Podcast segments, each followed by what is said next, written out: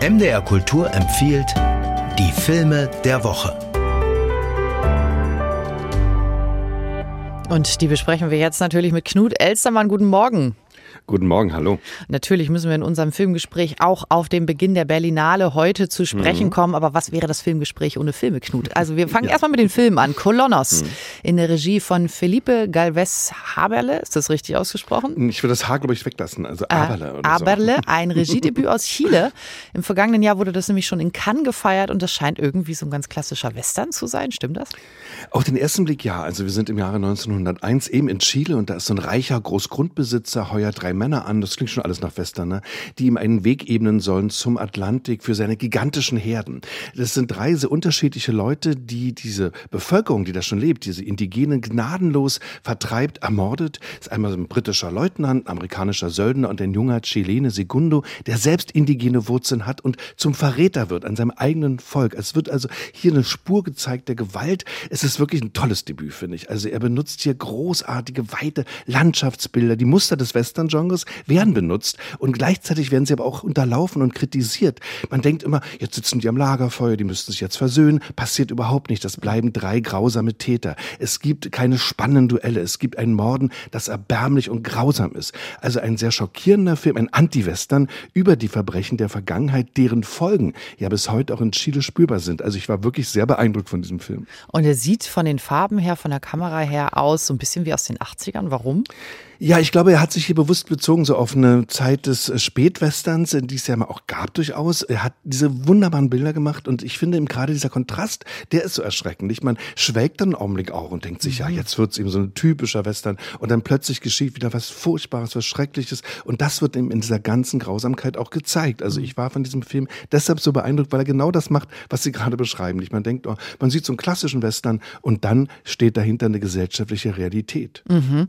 Und dann haben wir hier vorliegen Schock, kein Weg zurück, Regie Dennis Moschito.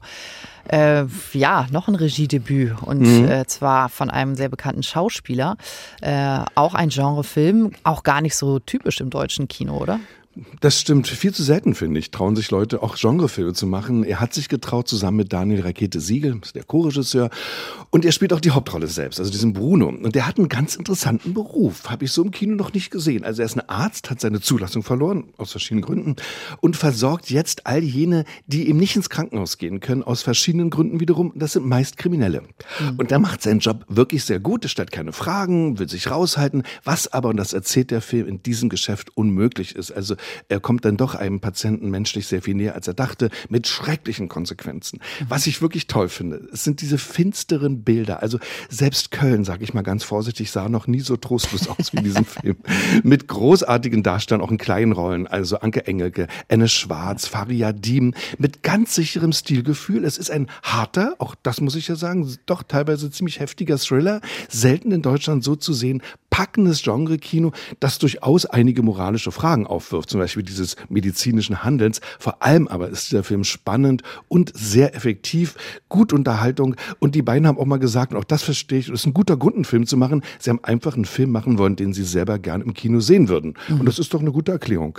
Also und sogar eine Anke Engelke ist, ist da in mhm. der kleinen Nebenrolle mit mhm. sehr vielen Falten im Gesicht zu sehen. Das ist alles sehr ernst. Er preist sich selber an, ja. der Film mit atmosphärisch unheilvoll und bitter. Knut Elstermann, Sie haben jetzt wahrscheinlich schon tausende von Filmen gesehen. Gruseln Sie sich eigentlich noch und ist das bei dem Film so gewesen?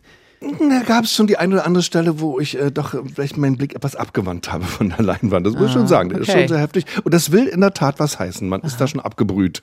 Okay. Knut, heute geht die Berlinale los. Eröffnung mhm. ist ja mit dem Film Small Things Like These mit Cillian Murphy so eine Art Historiendrama, wenn man jetzt auch die 80er schon als Geschichte betrachtet, wie ich verstanden habe. Aber gerade auf der Berlinale ist ja auch jedes Jahr so eine Menge Nebengeräusche zu vernehmen. Ne? Mhm. Also äh, wohl so das politischste Filmfestival, politische Konflikte im realen Leben, aber auch politische Filmthemen. Können Sie das dieses Jahr auch wieder bestätigen?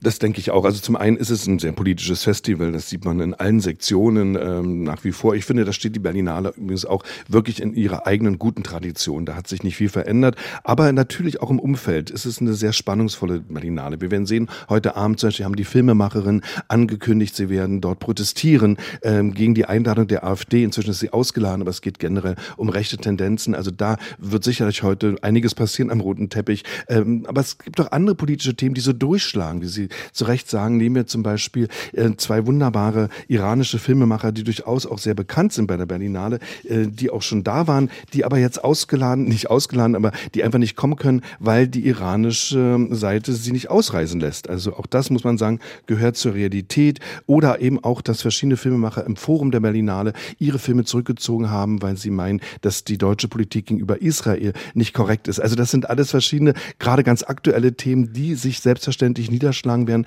nicht nur in den Filmen, sondern eben vor allem auch in den Debatten, die dann geführt werden und vielleicht eben auch in den Demonstrationen. Ich erwarte eine wirklich sehr politische Berlinale, vielleicht doch noch direkter und äh, kontroverser als sonst. Und Knut Elsermann, Sie werden natürlich mit dabei sein und bin gespannt und verabschiede mich damit. Knut Elsermann, vielen ja, Dank. Bis, tschüss. Wir haben auch längere Podcasts, Hörspiele und Features im Abo unter mdrkultur.de.